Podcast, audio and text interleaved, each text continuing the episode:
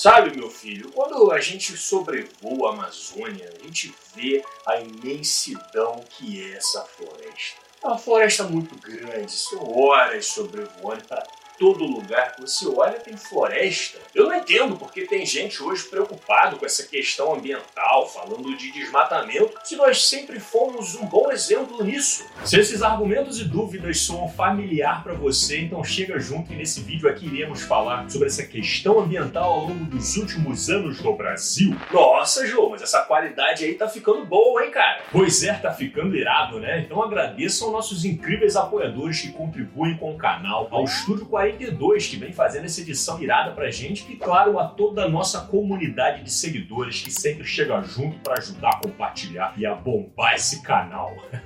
Demorou? Estão prontos? Então vambora! A real é que se teve alguém que se preocupava com algum tipo de conservação ambiental aqui no Brasil, esse alguém eram os povos indígenas, né? Que viviam em uma espécie de equilíbrio com a natureza, até porque dependiam disso para sobreviver. Até que ali próximo de 1500, os belos e heróicos e descobridores europeus chegaram para trazer civilização.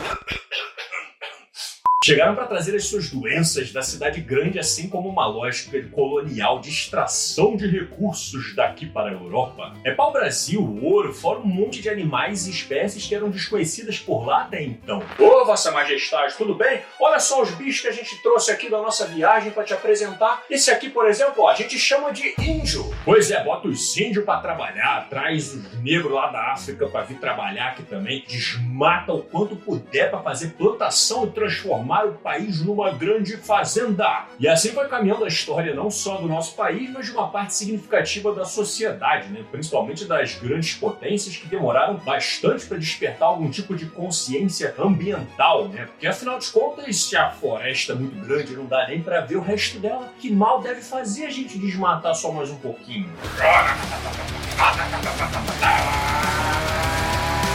Ah, isso aí é assim mesmo, ó. Foi feito por Deus pra gente usar. Foi feito pra gente derrubar tem problema, daqui a pouco a natureza dá de volta. Não, o problema é que com o avanço tecnológico, que antes era meia dúzia de gente derrubando ali umas árvores na machadinha, depois virou um trator que passa com um correntão e derruba metade de uma floresta de uma vez só. E esse avanço tecnológico ligado ao avanço científico fez com que o ser humano conseguisse enxergar melhor os reais problemas causados pelo desequilíbrio ambiental e de como que nós seres humanos estamos estritamente relacionados a isso e da importância fundamental da preservação do meio ambiente e de uma transição para uma sociedade que seja mais sustentável e que consiga conviver em meio a este equilíbrio. Então, assim, só para dar alguns exemplos básicos, né, para dar aquele gostinho da coisa, a gente já conversou aqui algumas vezes no canal, mas é sempre bom reforçar. O Brasil fica localizado numa faixa do planeta em que é comum o surgimento de desertos. E uma das boas razões para isso não acontecer é porque nós temos localizado ali no topo do nosso continente a grandíssima, majestosa floresta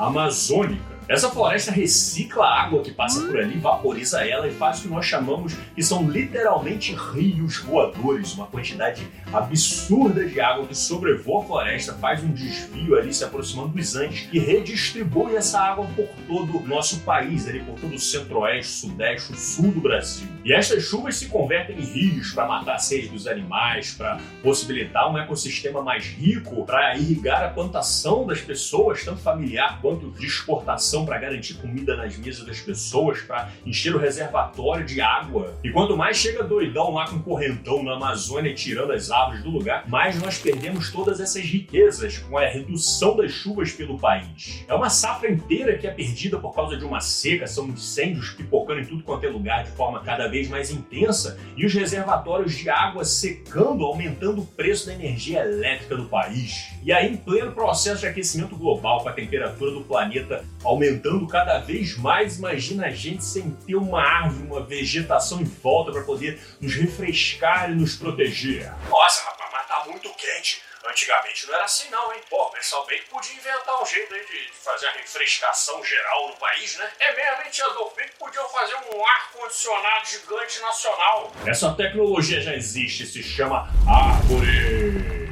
E as árvores somos nós. Isso sem contar a perda de riqueza de biodiversidade, né? Se a gente pudesse estudar a floresta de uma forma mais inteligente, às vezes é uma cobra que vive ali numa região muito específica que carrega um veneno que nela tem um princípio ativo que poderia ser a cura do câncer. E aí vem o tiozinho com um trator lá e. Tiozinho acabou de botar em extinção a cobra que trazia a cura do câncer. Mas, Lohan, por que tu tá falando isso, cara? O Brasil não é uma liderança global na preservação do meio ambiente e a Amazônia tá aí, ó, tá inteira ainda, tá de pé. Por que isso tudo? Bom, realmente, se a gente sobrevoar a Amazônia, a gente vê que, meu irmão, a floresta parece infinita, porque a parada é muito, muito grande. Mas quando nós utilizamos a tecnologia e olhamos de cima pelo satélite, aí sim a gente consegue ver as marcas do desmatamento da peste humana ali comendo a floresta pelas beiradas. Para ser mais específico, cerca de 17% do bioma da floresta já passou por esse processo de desmatamento. Sendo que, né, o que sou uma parte desse alerta é que quase metade de todo esse desmatamento aconteceu ao longo dos últimos 20 anos né? Porque o pessoal usando trator, correntão, motosserra de combustível, picape para ir pilotando de helicóptero até a área que vai desmatar. É claro que isso vai potencializar muito esse desmatamento. Agora, por que que mesmo assim o Brasil passou a ser reconhecido como uma liderança na preservação do meio ambiente? É o que nós vamos entender analisando este gráfico aqui. Como a gente pode ver, esse gráfico aqui demonstra a taxa anual de desmatamento da Amazônia legal ao longo das últimas décadas. Essa contagem e preocupação com a floresta começou a ser feita a partir de 1988, porque antes disso quem estava no governo eram os militares. Construir uma estrada para dentro da floresta, extrair as riquezas todas e mandar para o exterior.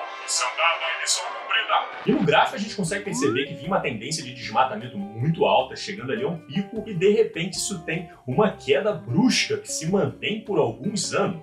Foi esse período, este recorte, esta amostra das nossas políticas ambientais que garantiram este reconhecimento do Brasil internacionalmente na preservação do meio ambiente. E o que aconteceu ali, assim, de forma bastante resumida para vocês, foi basicamente a criação de unidades de conservação de terras indígenas. Um projeto iniciado ali ainda com Fernando Henrique Cardoso, que depois foi aprimorado no governo Lula, em que você demarcava essas terras e deixava os índios lá para proteger elas de invasão de grileiros. Uma tática que se demonstrou já funcionar muito bem, mas precisa sempre de um apoio do Estado ali para trazer segurança para essas fronteiras. Porque se deixar rolar, o negócio vira uma espécie de Tarzan completamente descontrolado, com os malucos lá invadindo, devastando tudo, matando índio e levando riqueza para fora. E o grande marco mesmo aconteceu ali em 2004 com a criação do PPCDAM, que era um grande pacote de políticas ambientais em que atuava junto com o Ministério do Meio Ambiente em parceria com vários outros ministérios, no objetivo de conseguir conter o desmatamento da Amazônia. Isso caminhou junto com o fortalecimento de organizações fiscalizadoras como o IBAMA, como outras organizações como o ICMBio, com fortalecimento das instituições científicas, como o caso do INPE, que trabalha em uma parceria com o IBAMA, analisando, por exemplo, dados de satélites que ficam monitorando a Amazônia lá em tempo real. E aí, quando eles identificam que está tendo desmatamento ilegal em alguma área, eles já acionam o IBAMA e vão lá tentar conter o criminoso em ação. Opa, opa, desmatamento identificado aqui na área V1 T3 da Amazônia. Pode ir lá atrás desses bandidos e se tiver trator, vocês não perdoam não, hein? Junto a isso, o Brasil conseguiu ir conquistando respeito internacionalmente e arrecadando fundos para ajudar a estruturar esse processo de contenção do desmatamento da Amazônia. Como é o caso do Fundo Amazônia, em que entrava grana, milhões e milhões de reais da Alemanha, da Noruega, de outros países que quisessem participar também. E, meu irmão, sem sacanagem, do ano de 2004 até o ano de 2012, o Brasil foi responsável por conseguir reduzir em cerca de 80% do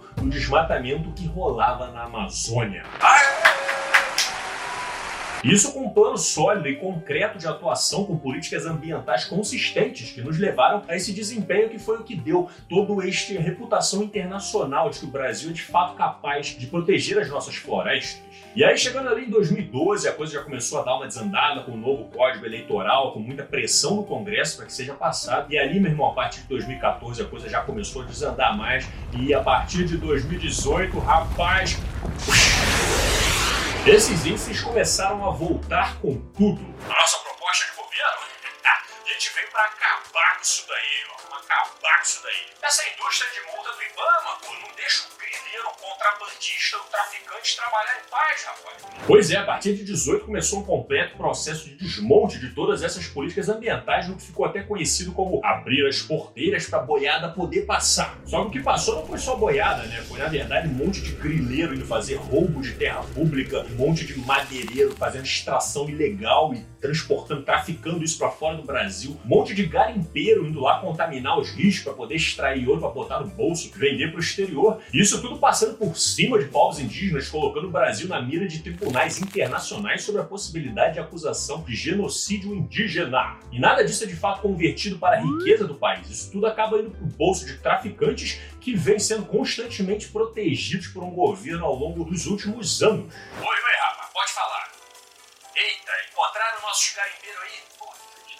Faz o seguinte, põe no avião da FAB, manda pra cá pra Brasília que a gente conversa com. Pois é, se vocês quiserem acompanhar como foi esse processo de desmonte ambiental ao longo dos últimos anos do atual governo, já tem este vídeo pronto aqui para vocês. Assim como outro que a gente analisa um pouco melhor essa história das políticas ambientais no Brasil e os incêndios intensos que aconteceram ao longo do ano passado. O fato é que a Amazônia é fundamental não só para o equilíbrio do Brasil, mas para o mundo todo, e que preservá-la, assim como todo o nosso ambiente, é uma prioridade, principalmente neste cenário de crise climática que nós estamos vivendo. E que fique claro que quando o atual governo diz que nós preservamos muito nossas florestas e que somos um exemplo da preservação ambiental, ele está surfando em uma reputação que foi construída com muito suor ao longo dos últimos anos pelos últimos governos. Nessa vibe de vamos acabar com isso daí, o que acabou também foi toda a nossa credibilidade que a gente tinha nesse quesito, que hoje nenhum país vai ter coragem de botar grana na mão do Brasil para preservar o meio ambiente, porque sabe que não tem políticas sérias e muito menos interesse governamental para fazer isso da forma como as coisas estão hoje. Lembrem-se que é o direito de todos os brasileiros, assegurado pelo artigo 255 da Constituição Federal, que diz que todos têm direito ao meio ambiente ecologicamente equilibrado, bem de uso comum do povo e essencial à sadia qualidade de vida, impondo-se ao poder público e à coletividade o dever de defendê-lo e preservá-lo para as presentes e futuras gerações. O que significa que é nosso direito exigir políticas públicas para assegurar um ecossistema equilibrado, um meio ambiente equilibrado, para que a gente possa usufruir dessas riquezas de forma inteligente. Porque garantir a floresta de pé e proteger o nosso meio ambiente, garantir toda essa riqueza natural, isso sim é soberania nacional. Então deixa aquele like, comenta aí o que vocês estão achando desta temporada. Vamos votar com sabedoria neste ano. Um grande abraço para todo mundo que está aqui. Nós nos vemos no próximo vídeo e valeu! 哈哈哈哈哈